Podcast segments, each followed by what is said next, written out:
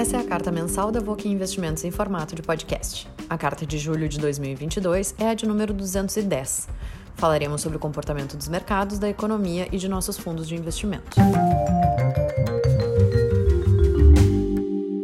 Em julho, nosso fundo de ações Voquin GBV Aconcagua teve rentabilidade de mais 4,06% e o fundo Voquin K2 Long Bias mais 7,09%, enquanto o Ibovespa teve rentabilidade de mais 4,69%. No ano, o Voquin GBV Aconcagua está com rentabilidade de menos 2,64% e o K2 menos 2,92%, enquanto o Ibovespa está com rentabilidade de menos 1,58%. Já o fundo multimercado Voquin Everest teve rentabilidade de mais 0,80%, enquanto o CDI teve rentabilidade de mais 1,03%. No ano, o Voquin Everest está com rentabilidade de mais 8,19% contra um CDI de mais 6,64%.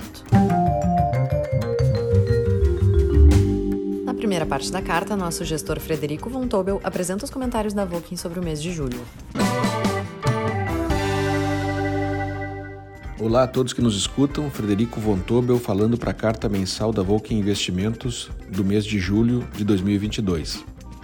Começamos a carta desse mês com uma frase do conselheiro Aires, eh, personagem de Machado de Assis no livro Isaú, Isaú e Jacó. O conselheiro Aires reportava o próprio Machado de Assis. O imprevisto pode ter voto decisivo na Assembleia dos Acontecimentos. Prezados co-investidores, em julho, nossos fundos de ações Volkin, GBV Aconcagua e Volkin K2 tiveram valorizações de mais 4,06% e mais 7,9% respectivamente, e o Ibovespa valorizou mais 4,69%. No acumulado do ano, os fundos estão com desvalorizações de menos 2,63% e menos 2,91%, e o Ibovespa com menos 1,58%. Nos últimos 12 meses temos menos 10,88 e menos 10,55 e o Ibovespa menos 15,30% nos últimos 12 meses. Nosso fundo multimercado Volkswagen Everest teve valorização de mais 0,80 em julho, acumula valorização de mais 8,20% neste ano e de mais 10,53% nos últimos 12 meses. O fundo Volkswagen Everest está melhor que o seu benchmark, o CDI, que acumula mais 6,49% no ano e mais 9,39% nos últimos 12 meses. Períodos que antecedem eleições no Brasil costumam ser de maior volatilidade no mercado de ações. Já estamos acostumados com isso e já aprendemos a não virar torcedores, mas a ajustarmos as carteiras de ações para qualquer que seja o resultado das eleições. No dia 2 de outubro, daqui a nove semanas, teremos o primeiro turno das eleições que escolherão o novo presidente, novos governadores, um terço de novos senadores e novos deputados federais e estaduais. Onde houver segundo turno, as eleições serão decididas no dia 30 de outubro, mais quatro semanas depois.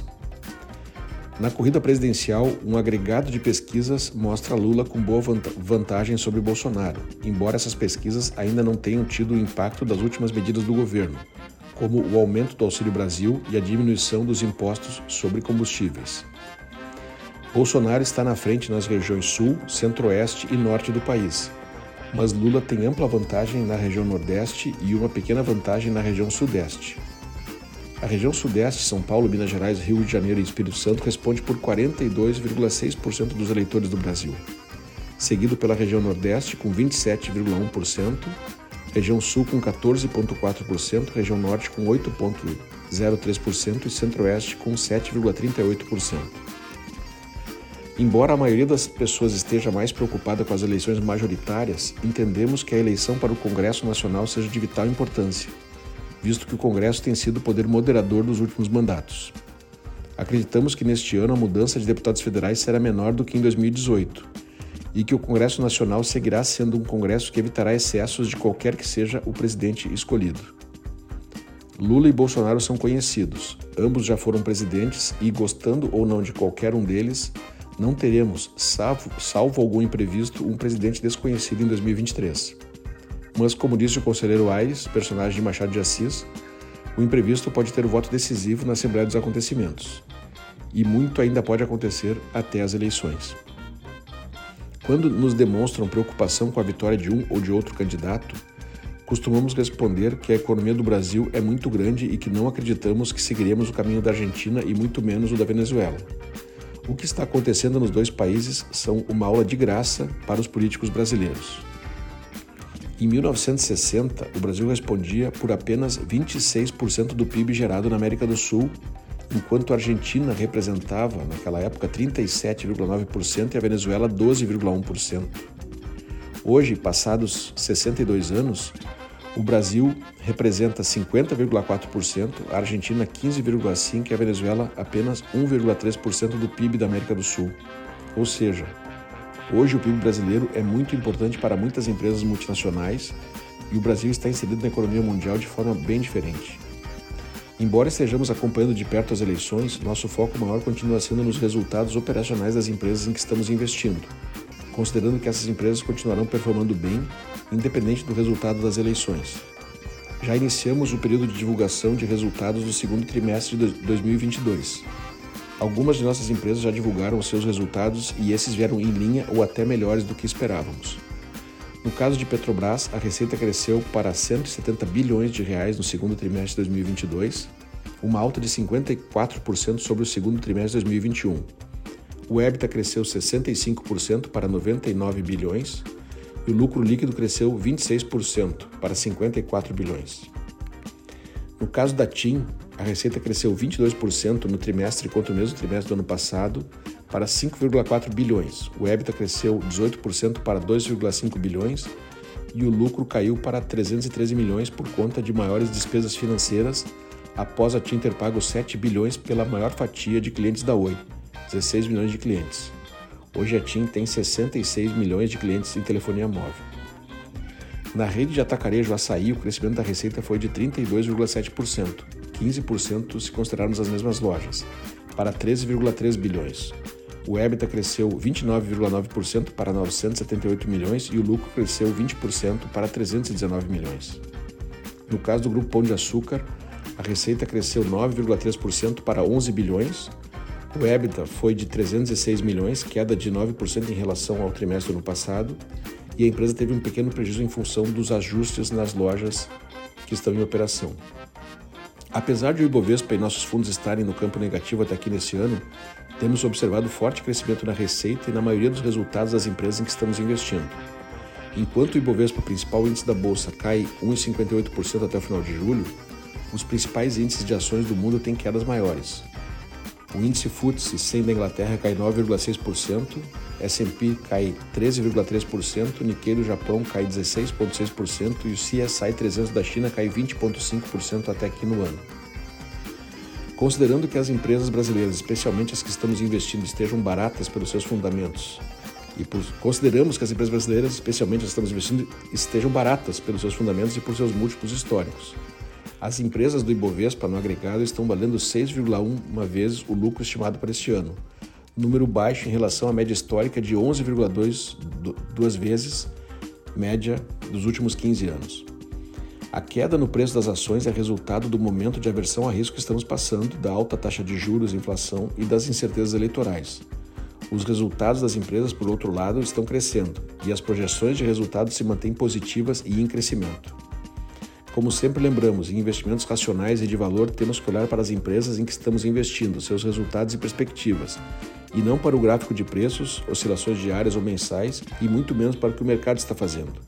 Temos que aproveitar as oportunidades que o mercado nos dá e não seguir o que o mercado está fazendo. Temos que ser racionais quando o mercado normalmente é emocional. E temos que ter paciência e saber esperar, sabendo que isso nos coloca em grande vantagem sobre aqueles que não sabem esperar. Com o tempo, os preços convergem para os valores intrínsecos das empresas. Desejamos a todos um ótimo mês de agosto, com muita paciência, sabedoria, saúde e paz. Abraço. Na parte economia, o economista da Voking, Igor Moraes, fala sobre os pontos que têm levado o Brasil a um cenário econômico positivo.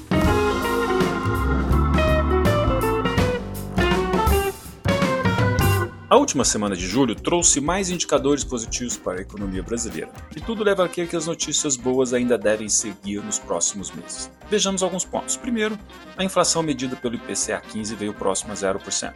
Segundo, o mercado formal teve mais um mês de vagas líquidas criadas. Terceiro, a taxa de desemprego teve nova queda. Quarto, o mês de junho, com mais um superávit primário do governo federal.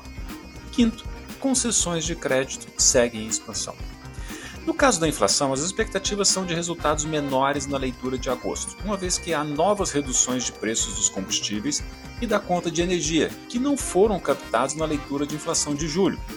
Como o IPCA do terceiro trimestre de 2021 foi alto, por exemplo, julho 0,96, agosto 0,87 e setembro 1,16, a menor leitura de 2022 pode contribuir para trazer o acumulado de 12 meses dos atuais 11,89 até junho para 9,5% ao fim de setembro.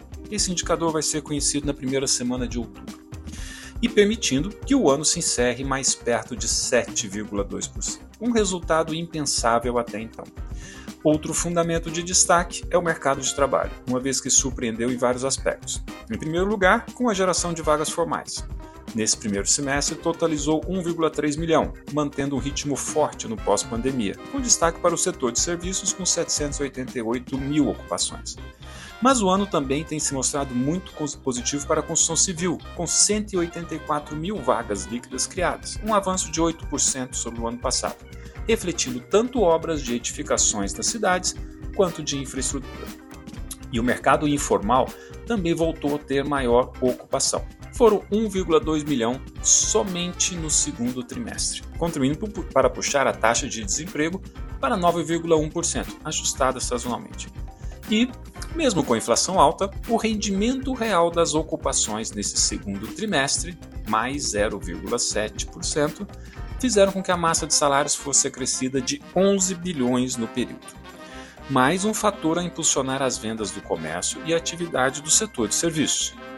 O bom momento da economia está ajudando o governo federal a ajustar as contas fiscais. Nesses primeiros seis meses do ano, o resultado primário ficou positivo em 53 bilhões de reais, muito melhor que o déficit de 53 bilhões registrados no mesmo período de 2021. Uma parte desse resultado se deve ao aumento de arrecadação de tributos ligados à renda, como o imposto de renda, com um adicional adicional de 60 bilhões.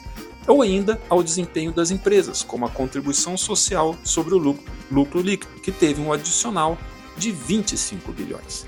Mas a receita de concessões e permissões contribuiu com outros 41 bilhões e o repasse de dividendos outros 45 bilhões. Destaque que esses números ainda não contemplam os novos repasses programados pela Petrobras e anunciados ao final de julho, que devem melhorar ainda mais os resultados fiscais nesse segundo semestre.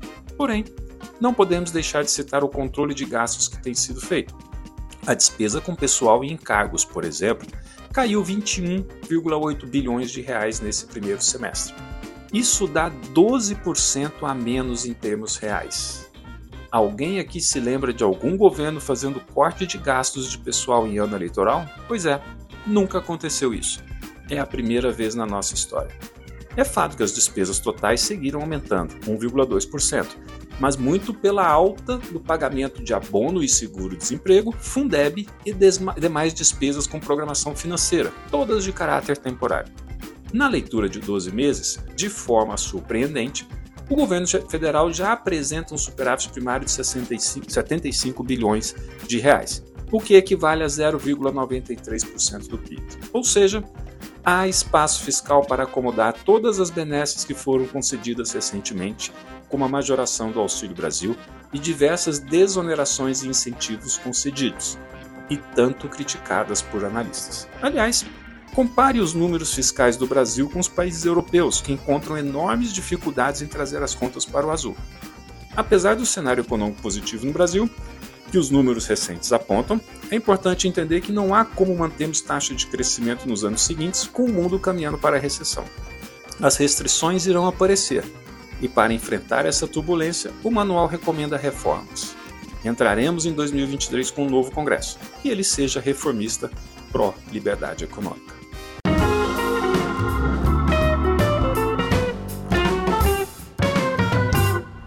Em julho, tivemos um mês de recuperação para os ativos de risco no mundo.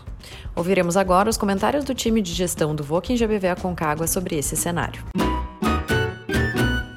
Em julho, o Voking GBV Aconcagua fechou com resultado de mais 4,06%, enquanto o Ibovespa fechou com mais 4,69%.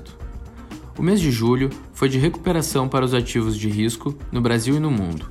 Nos Estados Unidos, o resultado do PIB do segundo trimestre do ano surpreendeu negativamente, caindo 0,9% em termos anualizados, após ter caído 1,6% no primeiro trimestre. A queda do PIB foi importante para fazer os juros americanos caírem, na expectativa de que o Banco Central do país não precise elevar essa taxa tanto como se esperava, afinal a economia já está desacelerando. A taxa de juros de 10 anos, que vinha subindo consistentemente e que chegou a atingir 3,49% em junho, o maior patamar desde 2011, recuou para menos de 2,70% no final de julho. A taxa de curto prazo, controlada pelo Banco Central, foi elevada para 2,5% ao ano, atingindo o que o Federal Reserve considera uma taxa neutra, que em tempos normais nem acelera nem desacelera a inflação. Nesse momento, porém, pela forte alta dos preços, o juro deve se elevar acima desse patamar.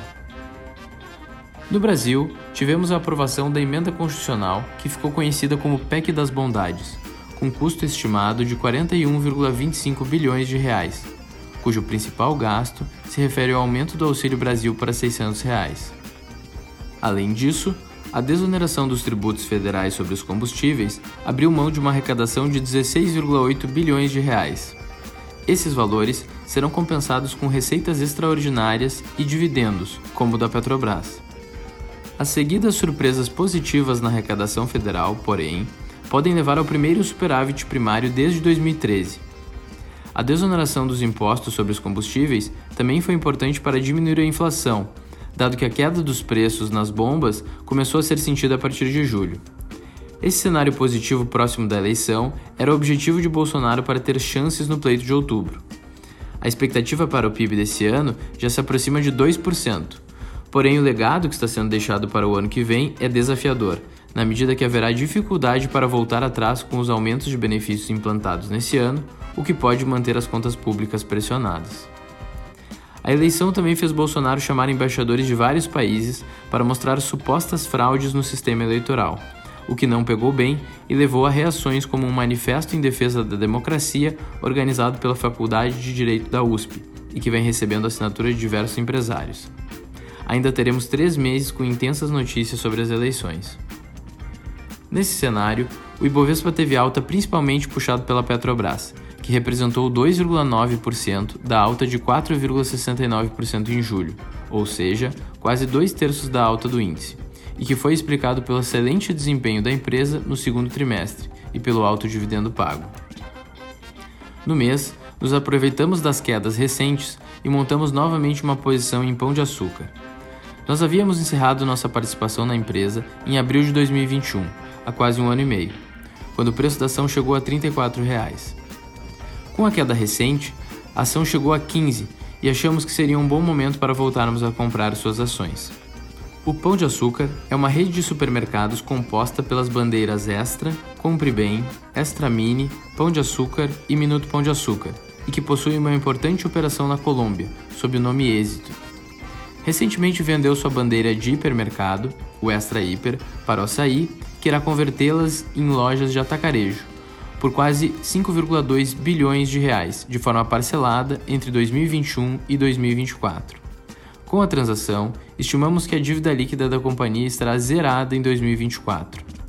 O grande desafio da empresa é manter a rentabilidade das lojas em meio a uma diminuição do seu volume de vendas, na medida que o atacarejo vem ganhando espaço nas ocasiões de compra do consumidor, que vem preterindo os modelos tradicionais seja por uma questão de renda ou de hábito de consumo. Acreditamos que os preços atuais já embutem uma margem negativa para as operações do Brasil e uma queda nas operações da Colômbia, o que nos parece exagerado, mesmo reconhecendo o cenário desafiador do negócio.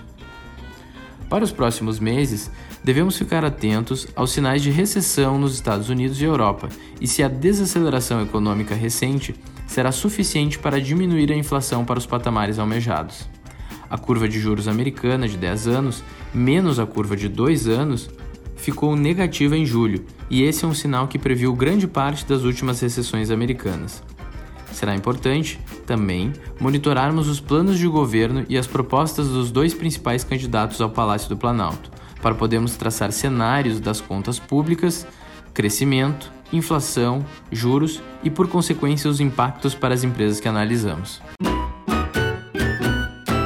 Apresentaremos agora os fatos relevantes das principais empresas da carteira do fundo Voking K2 Long Bias.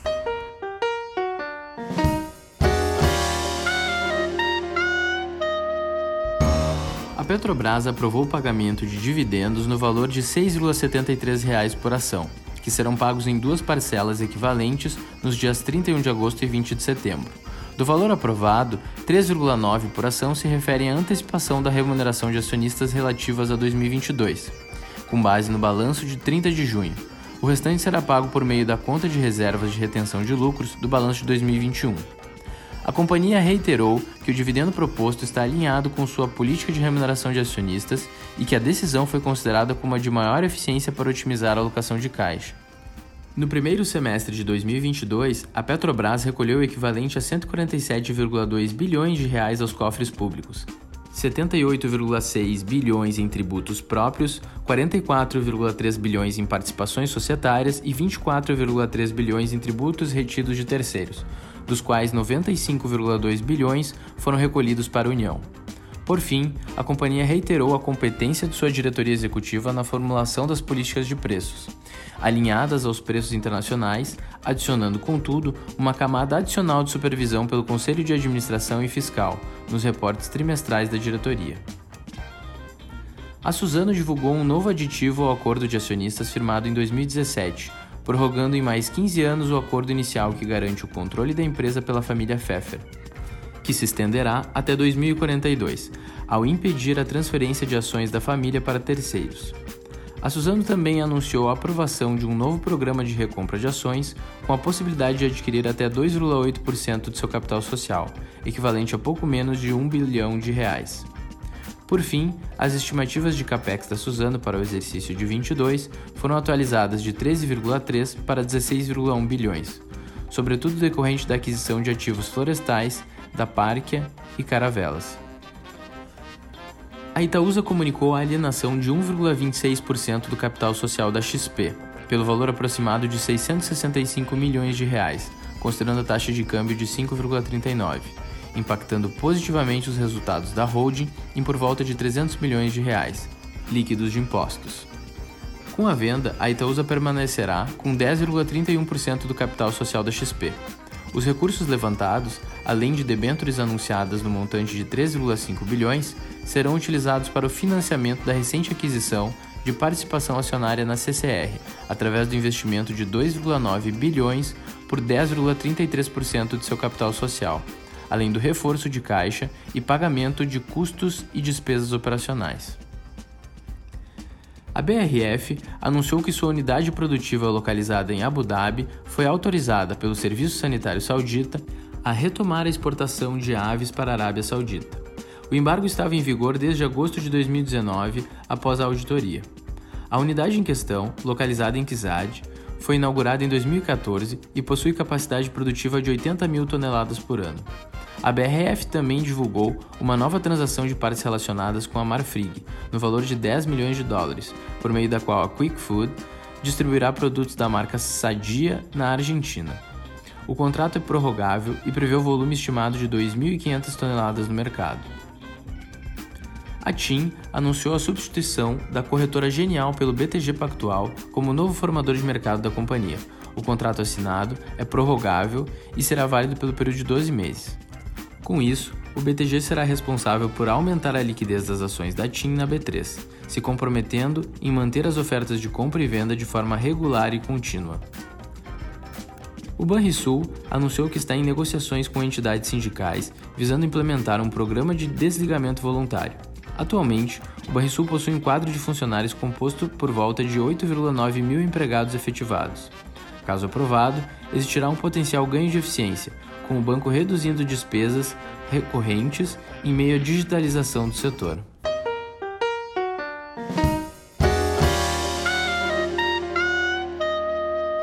No último trecho de nossa carta, apresentaremos os comentários do Comitê de Gestão de Multimercados sobre o mercado e os fundos investidos pelo Voking Everest. Depois de alguns meses de bastante volatilidade nos mercados, julho foi um mês mais ameno, com as bolsas recuperando um pouco das perdas recentes, queda nos preços de algumas commodities relacionadas à energia e alimentos, que vinham pressionando os indicadores de inflação no mundo, e fechamento das curvas de juros futuros nos países desenvolvidos, sinalizando uma possível menor necessidade dos bancos centrais terem que elevar os juros para combater a inflação em função dos sinais de desaceleração econômica. Já próximo ao final do mês, em decisão esperada pelo mercado, o Banco Central dos Estados Unidos elevou novamente a taxa de juros em 0,75 pontos percentuais, passando para o intervalo entre 2,25 e 2,50.